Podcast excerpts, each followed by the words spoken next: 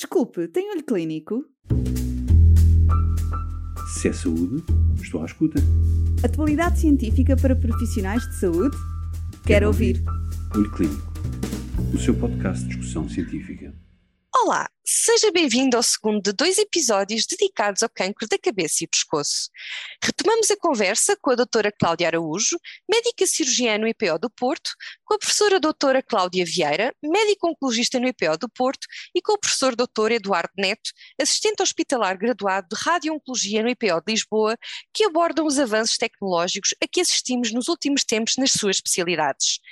E não poderíamos terminar este episódio sem abordar também a reabilitação nestes doentes. Curioso? Ouça tudo já de seguida. Olá a todos, bem-vindos ao segundo episódio de, uh, dos tumores da área de cabeça e pescoço, do cancro de, de cabeça e pescoço, uh, um cancro onde uh, a oncologia médica com os tratamentos de quimioterapia e de imunoterapia tem uh, habitualmente um papel mais uh, nos tumores localmente avançados e, e nos tumor, nas recidivas e nos tumores metastizados, e portanto eu tenho aqui comigo hoje uma, eh, uma cirurgiã e um radio-oncologista que tenham uma intervenção mais precoce na tentativa de passar uma mensagem de positiva de que diagnóstico precoce pode eh, ter impacto no prognóstico. E é assim, doutora Cláudia Araújo, qual é o prognóstico destes tumores quando nos chegam em estadios iniciais e podem eh, ser eh, operados? Olá a todos. Um, efetivamente, o prognóstico da, da doença depende essencialmente de, de três fatores: uh, da fase em que detectamos a doença, e quanto mais precoce, obviamente teremos melhores resultados e, e conseguiremos resultados eh, mais favoráveis no controle da doença, com menos impacto na qualidade de vida dos doentes. Por outro lado, uma outra questão importante é a qualidade do tratamento. Eh, a avaliação do doente em ambiente multidisciplinar, com eh, envolvimento das várias especialidades no tratamento eh, do, do doente, é ponto fulcral, de forma forma a que a decisão sirva uh, da melhor forma ao doente. E por outro lado, o doente tem também uma parte importante nesta, nesta tríada de, de tratamento, porque um doente mais frágil, com mais doenças, eh, que é eh, um grande fumador, ou com hábitos etílicos marcados e com muitas doenças associadas, isso em si mesmo poderá condicionar a nossa opção terapêutica e o resultado que dela, que dela obtemos. Eh, se conseguirmos detectar as neoplasias em fase muito precoce, eh, temos temos eh, grandes garantias de controle da doença a longo prazo e com sobrevivências muito eh, grandes, à volta dos 90%. Eh, a chave para isto é realmente o diagnóstico da doença em fase inicial e uma decisão acertada em termos de terapêutica. E a mesma pergunta para si, doutor Eduardo, do ponto de vista da, da radioterapia, os doentes que que eh, na consulta de grupo multidisciplinar são identificados para um tratamento de radioterapia ou de radioterapia com quimioterapia radiosensibilizante, qual é o prognóstico? Não. Eh, normalmente na consulta multidisciplinar nós acabamos por oferecer ao doente, caso ele concorde, os tratamentos que têm uh, maior probabilidade de ter uma, o melhor resultado prognóstico. Né? E tendencialmente os tumores mais iniciais tendem a ter melhor prognóstico, com índices como a doutora Cláudia uh, mencionou anteriormente, uh, chegando aos 90%, dependendo do local, do sítio, da, da localização do tumor. Uh, quando nós comparamos com tumores mais avançados, que precisam de múltiplas modalidades de tratamento, que vão trazer uh, também outros desafios para o doente e para a equipe multidisciplinar. Uh, e ainda retornando à nossa questão da etiologia, o tabaco aqui também tem um fator prognóstico importante, não é só um fator etiológico, mas também é capaz de definir o prognóstico, uh, piorando os resultados da rádio e da quimio-radioterapia. Então, as ações de cessação tabágica são muito importantes, nunca é tarde para iniciar a cessação do tabaco, para deixar de fumar, e isso vai ter um impacto na sobrevivência do doente, que faz os tratamentos não cirúrgicos, no caso a rádio ou a quimio e radioterapia. Muito bem. E, eh, e, e, falando agora, numa, provavelmente até mais numa perspectiva de futuro, de evolução tecnológica, do ponto de vista cirúrgico, houve alguma evolução nos últimos anos? Um, ehm, nós tivemos no, nas, nos últimos dois, três anos a, o, a forte crescente da implementação da imunoterapia em contexto de recidiva ou de metastização, mas do ponto de vista de, do apoio à cirurgia, vê algum papel para a imunoterapia neste contexto mais curativo, doutora Cláudia? A verdade é que na cirurgia, eh, nos últimos anos, houve também eh, algum avanço tecnológico eh, e até avanços de conceito que mudaram um bocadinho a nossa prática clínica. Ehm, do ponto de vista de avanço de tecnológico, temos há já alguns anos a aplicação da microcirurgia por laser, que permite recepções menos agressivas e com preservação de órgão, no caso da garganta.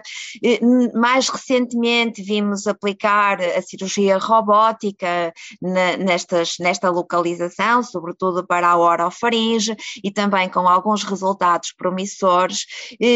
Do ponto de vista de cirurgia maior, tivemos também eh, a possibilidade de fazer eh, cirurgias que preservam parcialmente a laringe, o que permite conservar alguma função, eh, e do ponto de vista de conceito também mudou, por exemplo, a forma como abordamos o pescoço, onde eh, inicialmente fazíamos cirurgia mais radical e ao longo dos anos temos vindo a minimizar um bocadinho a extensão dessa cirurgia eh, e nos últimos anos vimos a ser, ser aplicado à área da cabeça e pescoço o conceito de gânglio sentinela, que é já um conceito usado para outros cancros, como a mama ou, ou o melanoma, ou, e, e também aqui com com impacto na, na, extensão da recessão, nas sequelas e na função. Relativamente à, à imunoterapia, um, o, o, que se passa com a imunoterapia é provavelmente aquilo que vimos uh, acontecer com uh, a aplicação de outros fármacos na, em oncologia. A verdade é que as, uh, as, as novas, os novos fármacos começam tipicamente nessa fase de doença avançada e à medida que vamos observando respostas promissoras, nós vamos tentando aplicar cada vez mais cedo esses, esses novos fármacos.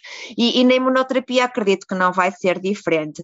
Prova disso é que já temos a decorrer ensaios clínicos em que eh, esses, esses, eh, esses fármacos que usamos na fase avançada da doença temos aplicado antes da cirurgia, de forma, mais uma vez, a minimizar o impacto da recessão e o impacto que tem na mutilação dos doentes. E eh, existem também eh, ensaios ainda muito, numa fase muito, muito embrionária, de aplicação dessas drogas, ainda numa fase pré-maligna da doença, o que é absolutamente extraordinário.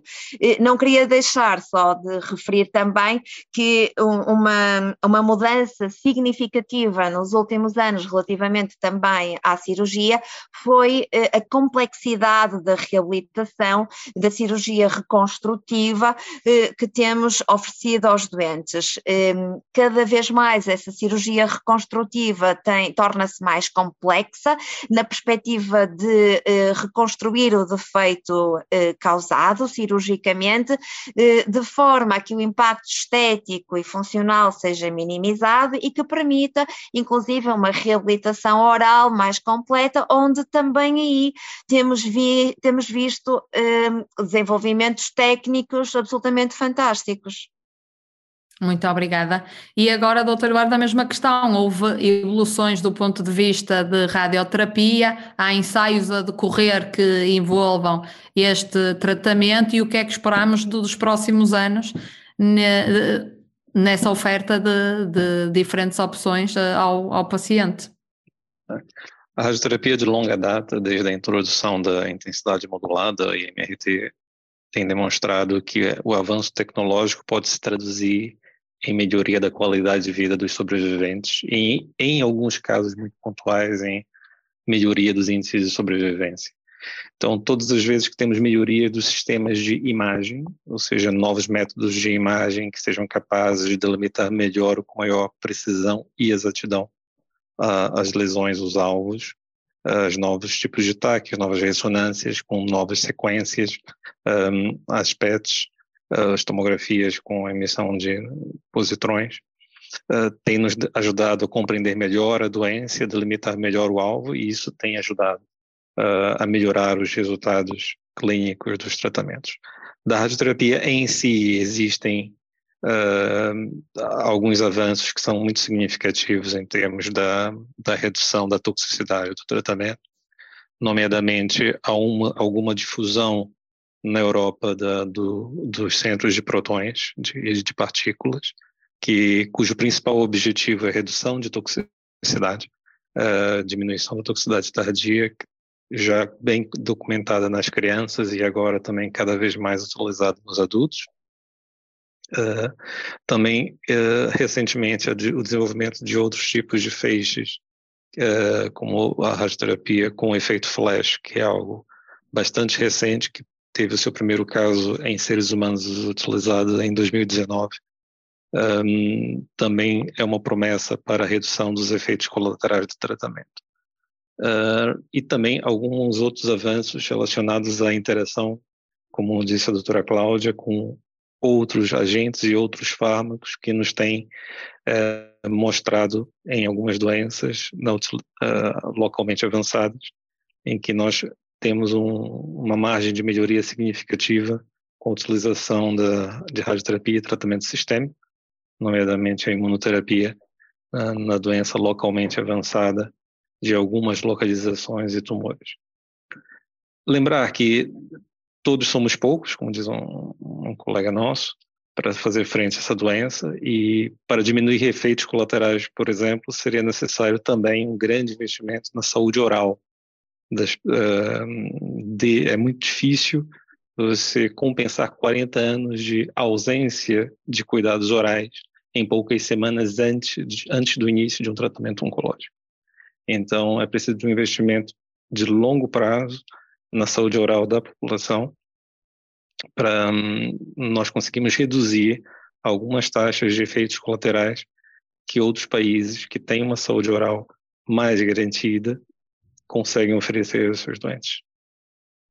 Muito bem, e tocou aí num assunto, a preparação para os tratamentos, a, a pré-habilitação é, um, é um tema muito importante mas este tema é muito vasto e nós estamos mesmo, mesmo a encerrar este segundo episódio do, do podcast de Cão, Cabeça e Pescoço e, portanto, ia-vos pedir, no tempo que nos resta, uma palavra para a reabilitação.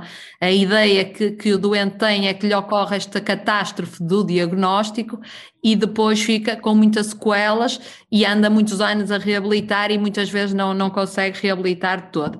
Portanto, a minha pergunta era, para os tratamentos que estão no, no âmbito das vossas especialidades, quais é que são as principais uh, sequelas e se efetivamente há forma de as uh, minimizar. Eh, talvez começando pela doutora Cláudia Araújo. Eu, eu friso só mais uma vez o, o, conceito de que quanto mais precoce for o diagnóstico da doença, men, menos sequelas teremos. Ehm, e, e, isto aqui seria no mundo ideal. Efetivamente, nós continuamos a, a, diagnosticar neoplasias em fases muito avançadas, que implicam recepções ainda relativamente alargadas e muitas vezes o recurso a mais do que uma, uma arma terapêutica, nomeadamente a radioterapia ou radioquimioterapia adjuvante. Eh, na, na, na, área, na nossa área de intervenção, eh, aquilo que podemos ter é, é eh, disfunção da deglutição, por exemplo, onde os treinos de deglutição são importantes no, no pós-operatório, podemos ter alteração da qualidade da fala, da fonação, e onde a terapia da fala tem um papel importante, podemos ter dificuldade na deglutição, podemos ter eh, alteração eh, da mobilidade cervical, ou da mobilidade do lábio, ou da mobilidade do ombro, onde mais uma vez um, a medicina física e a reabilitação têm um papel primordial na reabilitação destes doentes e a longo prazo.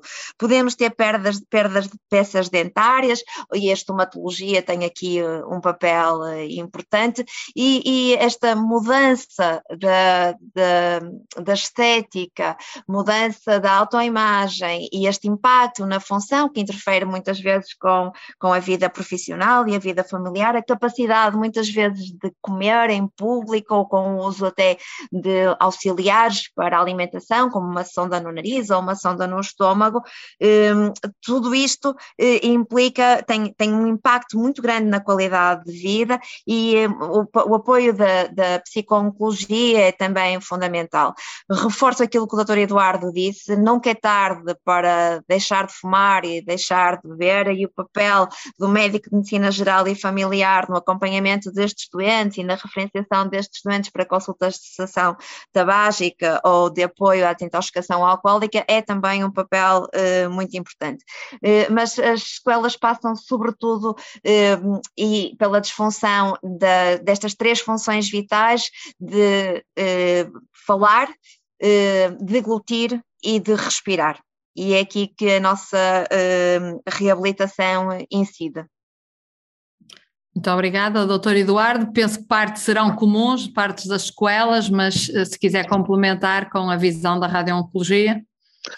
Sim, eu subscrevo e a doutora Cláudia sintetizou muito bem desde das questões mecânicas, as questões psicoemocionais uh, e, e, e, também da intimidade dos doentes. Mas do ponto de vista da radioterapia, a, a sequela mais prevalente está relacionada à diminuição da produção de saliva que é algo crônico e com isso também afeta a saúde dentária uh, de, um, de, uma saúde oral que já não é já não parte de um basal muito alto. Né? E isso implica em alterações da deglutição também, da, da qualidade de vida, da percepção dos sabores também.